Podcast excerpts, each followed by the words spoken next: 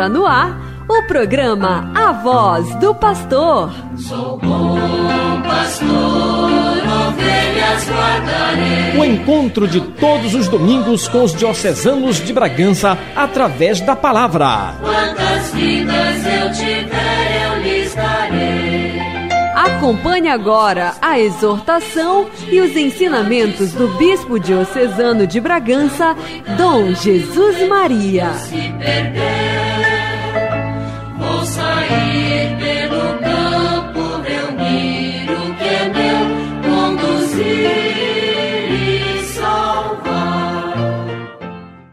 Bom dia, ouvintes todos da Voz do Pastor.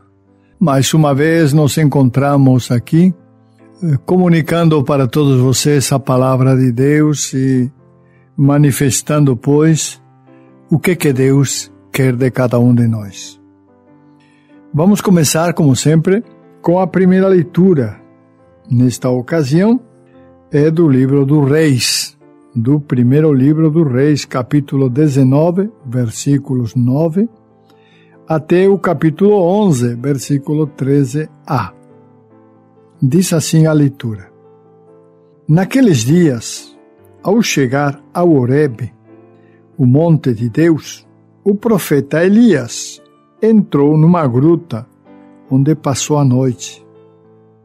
E eis que a palavra de Deus lhe foi dirigida nestes termos: Sai e permanece sobre o monte diante do Senhor, porque o Senhor vai passar. Antes do Senhor, porém, veio um vento impetuoso e forte, que desfazia as montanhas e quebrava os rochedos. Mas o Senhor não estava no vento. Depois do vento houve um terremoto, mas o Senhor não estava no terremoto. Passado o terremoto, veio um fogo, mas o Senhor não estava no fogo. E depois do fogo, ouviu-se um murmúrio de uma leve brisa. Ouvindo isso, Elias cobriu o rosto com um manto, saiu e pôs-se à entrada da gruta. Palavra do Senhor, graças a Deus. É interessante este texto da primeira do primeiro livro de Reis, em que descreve o encontro de Elias com Deus. Deus não está no vento impetuoso, não está no fogo, não está no terremoto, mas está numa leve brisa, numa leve brisa. É lá onde está Deus. O que o profeta quer nos mostrar é que, embora Deus seja grande e poderoso, muitas vezes está presente nas pequenas coisas, nas brisas leves, suaves, não no estrondo, no barulho. A presença de Deus muitas vezes acontece no silêncio.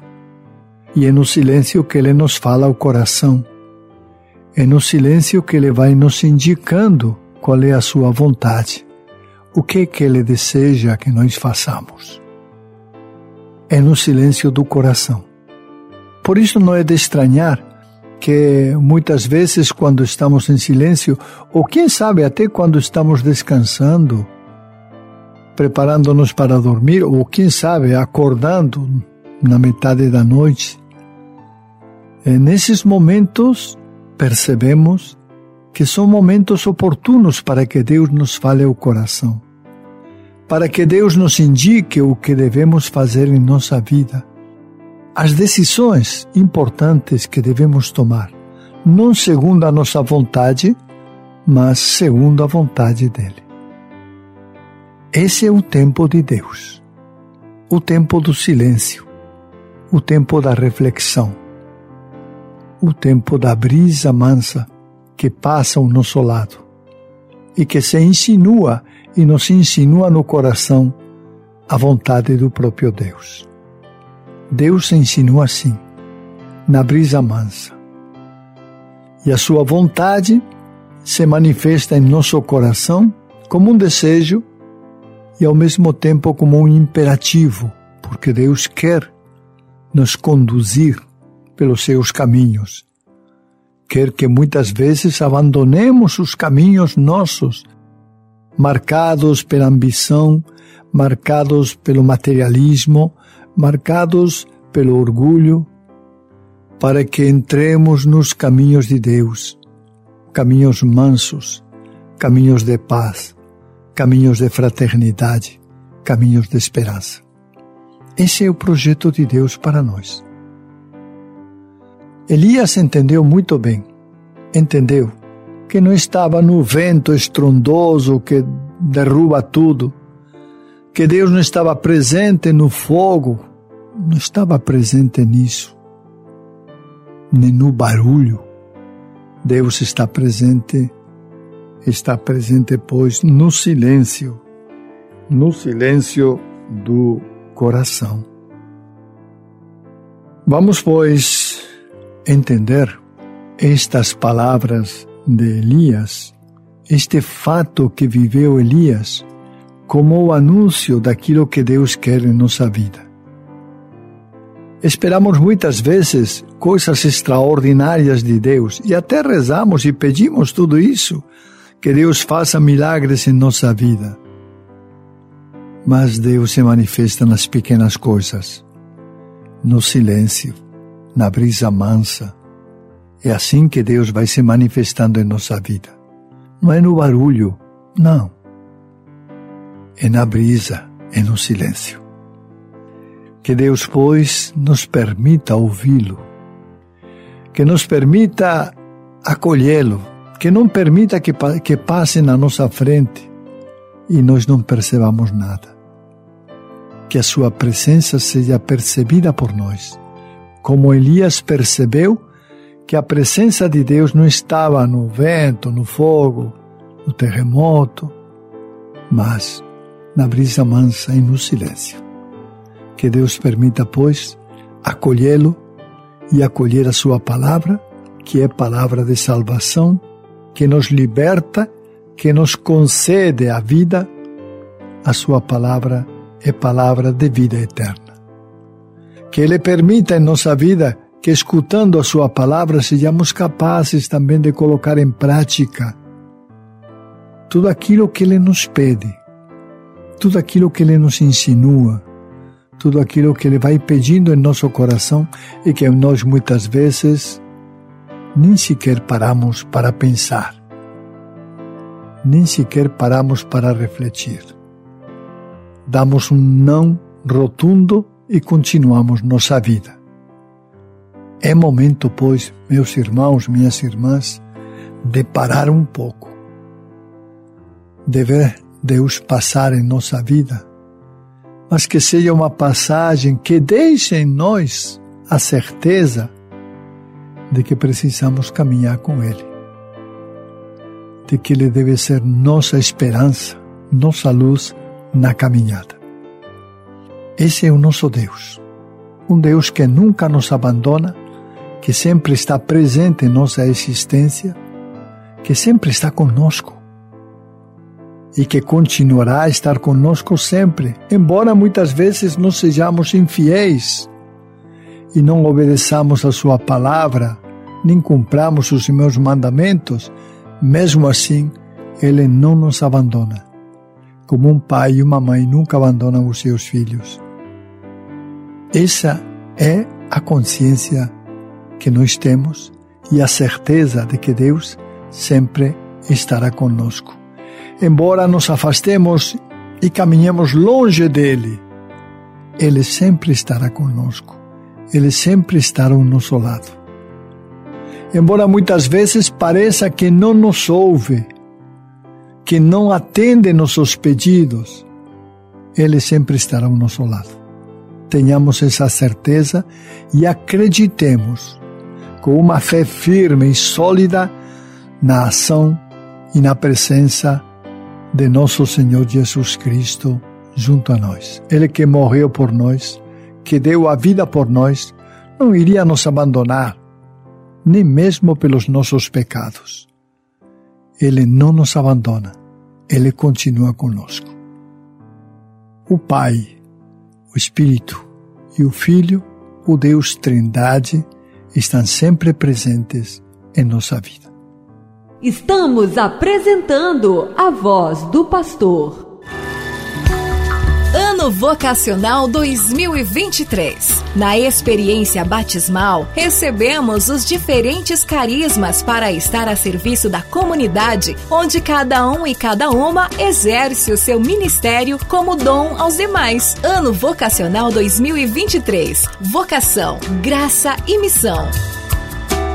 Você está ouvindo a voz do pastor. Apresentação: Dom Jesus Maria. Vamos agora então refletir um pouco sobre a leitura da carta de São Paulo aos Romanos. Nesta carta, Paulo eh, manifesta uma dor muito grande.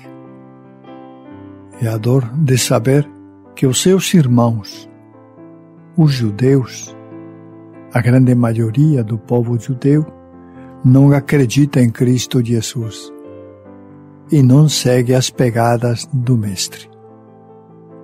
Não obedecem os mandamentos de Cristo e nem são sensíveis aos seus apelos. Vamos escutar, pois, com atenção esta leitura que é muito interessante. Leitura da carta de São Paulo aos Romanos. Irmãos, não estou mentindo, mas em Cristo digo a verdade. Apoiado no testemunho do Espírito Santo e da minha consciência, tenho no coração uma grande tristeza de uma dor contínua, a ponto de desejar ser eu mesmo segregado por Cristo em favor de meus irmãos, os da minha raça. Eles são israelitas, a eles pertencem a filiação adotiva, a glória, as alianças, as leis, o culto, as promessas e também os patriarcas. Deles é que descende quanto à sua humanidade Cristo, o qual está acima de todos. Deus bendito para sempre. Amém. Como vocês recordam, Paulo era um judeu, descendente de uma família judaica. Tinha nascido fora da Palestina, mas era judeu. E como bom judeu, durante algum tempo ele foi seguidor dos fariseus, e um fariseu bastante radical, mas convertido. Ele experimenta dentro de si uma dor, uma dor grande, porque ele sabe, tem consciência do bem que é ser cristão ele tem consciência de como Cristo Jesus é o verdadeiro Deus. E seguir Cristo Jesus é a verdadeira religião. Ele tem consciência disso. Por isso sente muito. Sente a dor, ele mesmo diz, uma dor, uma dor que não para, ao ver que os seus irmãos na religião judaica, que ele abandonou, claro, para seguir Jesus Cristo, ao ver que seus irmãos na lei judaica ainda, ainda não compreenderam e não acreditaram em Cristo Jesus. Ele mesmo diz que deles surgiu e continuou a palavra de Deus. Eles são os herdeiros das promessas, das alianças, da lei, do culto. Eles são herdeiros. Eles são o povo de Deus. Mas em Cristo Jesus é necessário constituir outro povo, abandonar, abandonar a fé judaica para aderir à fé cristã, como Paulo fez. E isto ainda eles não fizeram. E na verdade não fizeram até o dia de hoje, porque continuam com a mesma religião, com as mesmas tradições do passado. Paulo sente no seu coração que eles não se convertam a Cristo Jesus, que eles não sejam cristãos, que eles não conheçam Cristo Jesus, não reconheçam o Mestre. Ele sente no seu coração que eles, infelizmente, não aderiram pela fé o mistério de Cristo Jesus que se fez homem, que nasceu de uma Virgem Maria, da Virgem Maria, que morreu e que ressuscitou, e tornando-se vida para todos nós. E essa é a dor de Paulo, uma dor muito profunda que ele realmente gostaria, gostaria que os seus irmãos também aderissem a Cristo Jesus. É claro que alguns, alguns tinham se tornado cristãos, porque muitos dos que receberam a palavra de Jesus creram em Jesus, creram na sua palavra e creram também que Jesus era Deus. Por isso se fizeram batizar e se tornaram cristãos. Mas a grande maioria do povo judeu não. A grande maioria continuou com a sua religião a religião judaica, como digo, até hoje, até o dia de hoje.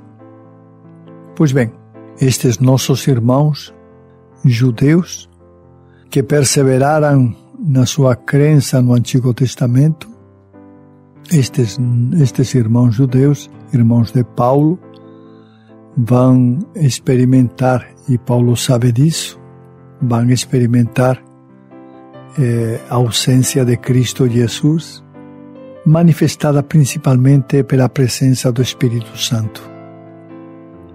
Eles têm tudo, mas não têm o Espírito Santo. Eles têm a lei, têm os profetas, mas não têm o Espírito Santo. E é na força do Espírito Santo que acontece a conversão, a mudança de vida radical. É na força do Espírito Santo que Paulo e os cristãos foram conhecendo Cristo Jesus e entrando no dinamismo da fé. É na força do Espírito Santo que os cristãos acreditaram em Cristo Jesus. Esta é uma dor que Paulo vai carregar até a morte, porque, como digo, até hoje os judeus continuam acreditando no Antigo Testamento e não acreditaram em Cristo Jesus. E a expressão mais alta de não ter, não ter acreditado em Cristo Jesus está no fato de que eles, as autoridades judaicas, acabaram matando Cristo Jesus e não reconhecendo a sua ressurreição. Estamos apresentando a voz do pastor. Ano Vocacional 2023. O verbo chamar não pode ser entendido como um convite, mas como um mandato. É uma ordem, no sentido de ser eleito, ser constituído, ser estabelecido para uma missão. Nesse ano vocacional, queremos relembrar que, como cristãos, somos convocados a anunciar o Evangelho, a boa nova do reino a todos. Ano Vocacional 2023. Vocação, graça e missão. Você está ouvindo a voz do pastor. Apresentação: Dom Jesus Maria. Passamos então a ler um pouco do Evangelho, que nos narra um pouco eh, das dificuldades na fé também de Pedro e de todos aqueles que estavam na barca, vendo que, que Jesus se apareceu no meio das águas e pensavam que era um fantasma. Vamos escutar a leitura com atenção. Proclamação do Evangelho de Jesus Cristo segundo Mateus. Depois da multiplicação dos pães, Jesus mandou que os discípulos entrassem na barca e seguissem à sua frente para o outro lado do mar, enquanto ele despediria as multidões. Depois de despedi-las, Jesus subiu ao monte para orar a sós. A noite chegou e Jesus continuava ali, sozinho. A barca, porém, já longe da terra, era agitada pelas ondas, pois o vento era contrário. Pelas três horas da manhã, Jesus veio até os discípulos andando sobre o mar. Quando os discípulos o avistaram andando sobre o mar, ficaram apavorados e disseram: É um fantasma. E gritaram de medo. Jesus, porém, logo lhes disse: Coragem, sou eu, não tenhas medo. Então Pedro lhe disse: Senhor, se és tu, manda-me ir ao teu encontro, caminhando sobre a água. E Jesus respondeu: Vem. Pedro desceu da barca e começou a andar sobre a água em direção a Jesus. Mas quando sentiu o vento, ficou com medo e, começando a afundar, gritou: Senhor, salva-me! Jesus logo estendeu a mão e segurou Pedro e lhe disse: Homem fraco na fé, por que duvidaste? Assim que subiram no barco, o vento se acalmou. Os que estavam no barco prostraram-se diante dele, dizendo: Verdadeiramente tu és o Filho de Deus. Palavra da salvação.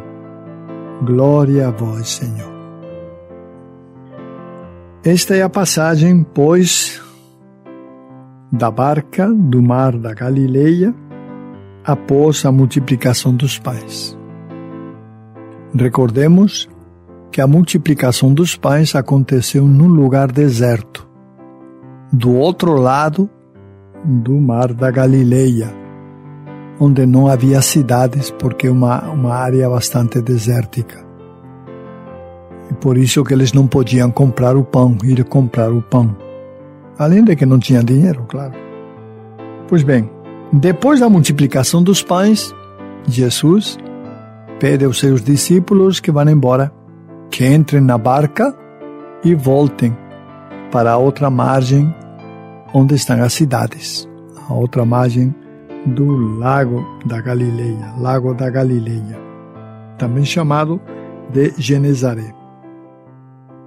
A maresia então não estava simples, se levantou o vento, as ondas começaram a se agitar e o barco não andava. Não andava. Isso permitiu a Jesus, que já de madrugada, depois de ter rezado, depois de ter feito as suas orações, fosse caminhando sobre as águas na direção do barco, da embarcação. Quando os discípulos avistaram Jesus, antes de embarcar, eles pensaram que era um fantasma, alguém que tinha se aparecido e começaram a gritar com medo. É necessário que Jesus os acalme, diga quem é, para que fiquem calmos. E aí, nessa hora, Pedro, que estava vendo Jesus caminhando sobre as águas, disse: Se é você, mande que eu caminho sobre as águas também. E Jesus disse: Vem. E ele começou. Entrou no mar, mas como havia muito vento e soprava forte, ele ficou com medo. E a sua fé tambaleou e começou a afundar. E nessa hora gritou a Jesus para que o salvasse. Jesus o pegou pelo braço e o introduziu de novo no barco mas disse para ele: Homem de pouca fé. Homem de pouca fé. E pouca fé porque não acreditou. e não acreditou porque teve medo. O medo é o sinal da falta de fé de Pedro. Quando Jesus entrou no barco, todos os que estavam no barco, todos os seus discípulos, diz o texto bíblico, que se deitaram e adoraram Jesus e reconheceram que ele era o Filho de Deus. E quando entrou no barco, Jesus, a, a maresia se acalmou e fizeram uma viagem tranquila. Jesus, pois, a presença de Jesus acalma, acalma os mares, acalma as dificuldades, acalma os, os problemas. A presença de Jesus é sempre um bálsamo para a nossa vida, como foi na barca para, para a vida dos apóstolos. Jesus Cristo é nosso Senhor e nosso Deus. E é isso que os discípulos reconhecem. Diz que os que estavam no barco prostraram-se diante de Jesus, dizendo: Verdadeiramente tu és o Filho de Deus. Verdadeiramente tu és o Filho de Deus. É o reconhecimento, é a fé suscitada por este este ato de Jesus de caminhar sobre as águas e, inclusive, de salvar Pedro naquela hora em que Pedro ia afundando. Verdadeiramente tu és o Filho de Deus. Tomara nós também sejamos capazes, diante, não digo diante das manifestações de Deus, eu diria diante também dos problemas, de dizer a Jesus: Senhor, tu és o Filho de Deus. Nós reconhecemos que tens poder. Nós te pedimos pelos nossos problemas e pelas nossas dificuldades. Nós somos conscientes do teu poder, da tua grandeza. Tomara nós fôssemos capazes também de manifestar isso a Jesus, porque dessa maneira realmente nós estaríamos expressando a nossa fé nele. A fé não simplesmente numa pessoa, mas num Deus. A segunda pessoa da Santíssima Trindade. O Pai, o Filho e o Espírito Santo. Jesus é o Filho, o Filho enviado pelo Pai para trazer à Terra e aos seres humanos a sua salvação. A salvação que o Pai pensou para a humanidade toda e a salvação que Jesus realizou através da sua morte na cruz e através da sua ressurreição também. Deus está presente, está presente na vida dos discípulos, nos apóstolos, mas também está presente em nossa vida. Nós não podemos nunca esquecer isso. Deus é presença viva em nós ele já tem manifestado muitas vezes o seu amor por, por todos nós. Ele já expressou muitas vezes que nos ama, que nos quer bem e que quer o melhor para nós, que quer o bem para nós. Entretanto, ante a nossa cabeça dura, que muitas vezes escolhe o mal e deixa de lado o bem, Deus continua a nos perdoar, continua a nos animar, continua a estar presente em nós, nunca nos abandonou, porque Ele sempre apresenta presença viva em nossa história e em nossa vida. Este é o nosso Senhor, o nosso Deus, aquele que sempre está conosco e nunca nos abandona. Estamos apresentando a voz do pastor. Vocacional 2023. Vocação, Graça e Missão. O ano vocacional foi aprovado pela 58ª Assembleia Geral da Conferência Nacional dos Bispos do Brasil. Vamos celebrá-lo! De 20 de novembro de 2022 a 26 de novembro de 2023. Você está ouvindo a voz do pastor. Apresentação: Dom Jesus Maria. Meus irmãos, hoje eu queria ler para vocês é um texto escrito por um senhor, se chama Afonso Pessoa. E o texto nos fala um pouco dos percalços da Jornada Mundial da Juventude.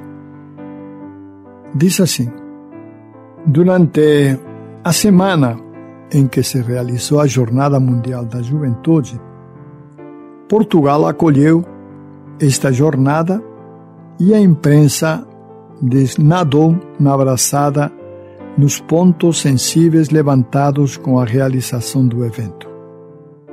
Antes mesmo do início, um tapete com imagens ampliadas de notas de 500 euros foi colocado diante do altar onde o Papa Francisco celebraria uma missa. Depois teve o episódio da oferta de uma caixa com um vinho de madeira para o pontífice, no valor equivalente a 18.500 reais. Divulgado como obsceno e inacreditável.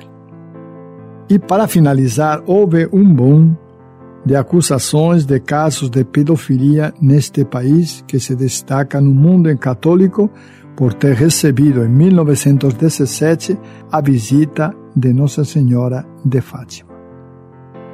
O autor diz o seguinte: analisemos por partes. Primeiro, essa hipocrisia de se criticar o dinheiro gasto com as coisas de Deus não é nova e nem original.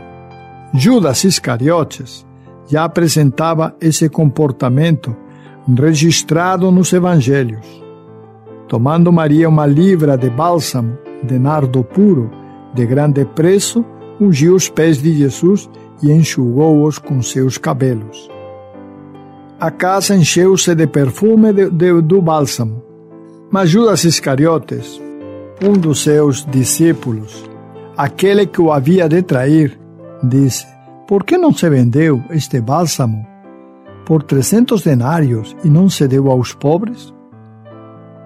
O artista que idealizou o tapete justificou sua obra com o velho jargão de que Portugal é um Estado laico e não deveria gastar dinheiro para patrocinar a viagem da multinacional italiana.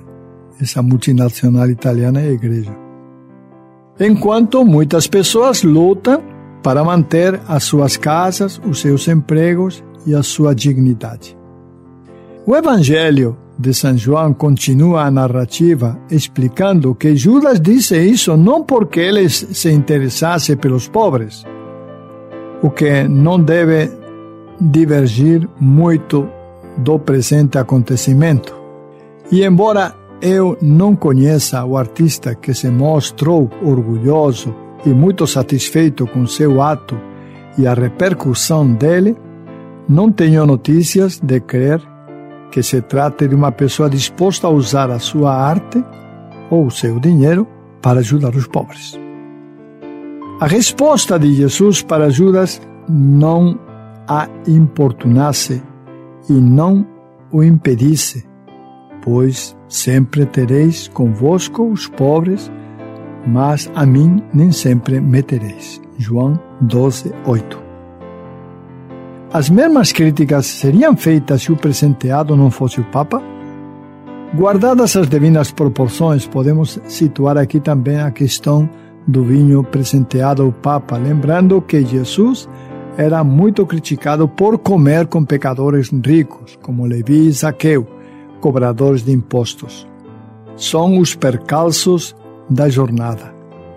Não vou entrar no mérito do valor do vinho ou da caixa na qual ele foi colocado, mas sim na dignidade de que o Papa representa. E também tenho cá as muitas dúvidas se a mesma crítica seria feita se o presente tivesse sido dado a um estadista a um político ou até mesmo a um artista. O problema não é o preço do vinho, mas a religião. A questão dos abusos sexuais, esta sim, é seriosíssima e este fato tem representado uma grande ferida no coração da igreja. Uma situação que afere, mas não a desdoura. Porque são atos de pessoas que fazem parte da instituição. De fato, não é a igreja que peca, são alguns dos homens que se, se abrigam em seu seio. Como dissemos, é assunto sério e cada vez que um caso de pedofilia vem à tona, entristece profundamente o coração de cada católico, pois é um espinho cravado no corpo de Cristo, que é imorredouro e sagrado. A jornada reúne centenas de, de milhares de jovens do mundo inteiro. No entanto, para a mídia, isso parece um detalhe de menos importância. Já para nós católicos, é um fato que reflete o futuro da igreja fundada por Cristo e sobre o qual as portas do inferno não prevalecerão, conforme as palavras dele mesmo, em Mateus 16, 18. Esses jovens representam o futuro da igreja, a sua sobrevivência e transmissão dos seus ensinamentos. Jesus foi muito claro ao dar essa ordem e é aqui que surge outro ponto indigesto. Uma pedra no sapato que incomodou os pés de muita gente, inclusive os meus. Uma frase pronunciada às vésperas do evento por uma autoridade eclesiástica envolvida na organização. Nós não queremos converter os jovens a Cristo, nem a Igreja Católica, nem nada disso. A pergunta óbvia é: o que queremos então? Temos em conta que a Jornada Mundial da Juventude é um evento para jovens católicos. Podemos considerar que essa fala em uma entrevista tenha ficado até um pouco fora do contexto, uma vez que se supõe que quem participa de algo desse tipo já faz parte da igreja. No entanto, é preocupante ouvir algo desse teor dito por um ministro de Jesus Cristo, uma pessoa que, pela sua condição, foi oficialmente designada para a tarefa de evangelizar. Jesus foi muito claro para dar essa ordem aos discípulos, uma ordem sobre a qual estão todos os sacerdotes, todos os membros do clero e, por extenso, todo o cristão. E de por todo mundo, pregai o evangelho a toda criatura. Quem crer e for batizado será salvo. Quem não crer será condenado. Mateus 16, 15.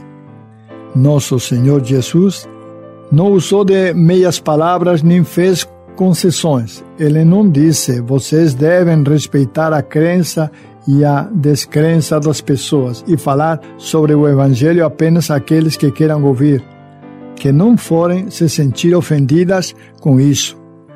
Não ele determinou que o evangelho fosse pregado a toda a criatura e colocou condições bem claras para a salvação e a condenação. Respeitar o outro, mas sem desrespeitar Deus. Ele trouxe a nova lei, que nada mais é que o cumprimento da antiga lei. Ele mudou o mundo, dividiu o tempo em antes dele e depois dele, alterou para si o curso da história. Quem não ouve a boa nova está perdendo a oportunidade de conhecer a verdade. E como tudo em Jesus, a verdade é algo muito simples. Porém, o mais triste não é a pessoa não conhecer a verdade. Não conhecer Jesus é o mais triste é ela ser privada de conhecê-lo pela negligência de seus discípulos constituídos para este fim e de pregar, a pregar a palavra, batizar as pessoas e sim convertê-las. Essa é uma palavra que parece por medo e foge-se dela com a justificativa de respeitar o diferente, respeitar o outro, acolher e não se impor. É inegável que devemos reconhecer as diferenças e respeitar o outro, mas isso não pode justificar de respeitar a Deus e negligenciar a sua direção, impedindo que almas se salvem por escrúpulos tão hipócritas quanto o tapete de de euros aparentemente criado para defender a causa dos pobres, mas que, na verdade, não passou de uma jogada de autopromoção e de aberta aversão à igreja, à religião e a Deus. Cristo veio ao mundo para salvar os pecadores. Vale lembrar que aqueles que não conhecem a verdade serão menos culpados de seus erros, mas não, serão, não será exagero dizer que a culpa deles recairá sobre os que tiveram a oportunidade e a obrigação de lhes apresentar o nosso Senhor Jesus Cristo e a oportunidade de sua salvação e não o fizeram. Talvez esteja se criando a ilusão de que é possível salvar pela omissão, ou seja, se pecam pela ignorância, serem mantidos na ignorância, os isentará da culpa e não e não perdoarão suas almas. Jesus Cristo veio ao mundo para salvar o homem da ignorância e do pecado. E ele mesmo não duvidou em derrubar as mesas dos cambistas, fazer um chicote e com ele acabar com o comércio que se fazia na casa de seu pai. Sem dúvida, embora amando todas as pessoas naquele momento, ele não pensou em respeitar as diferenças e nem acolher ao outro, porque isso significava desrespeitar o sagrado e ofender a Deus.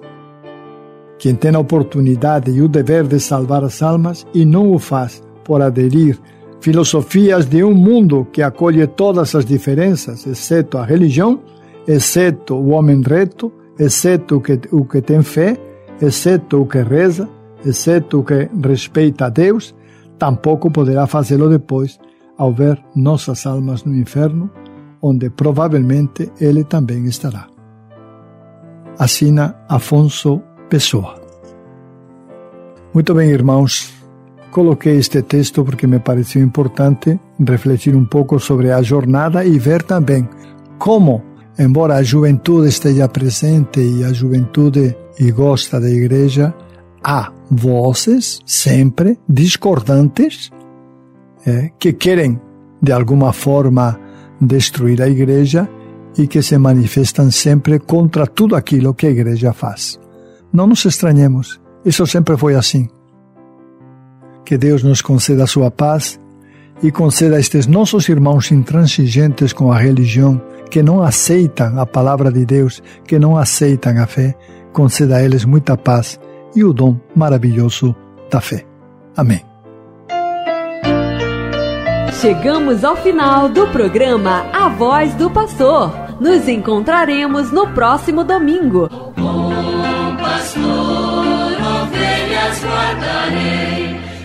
nenhum outro ofício nem terei. Quantas vidas eu tiver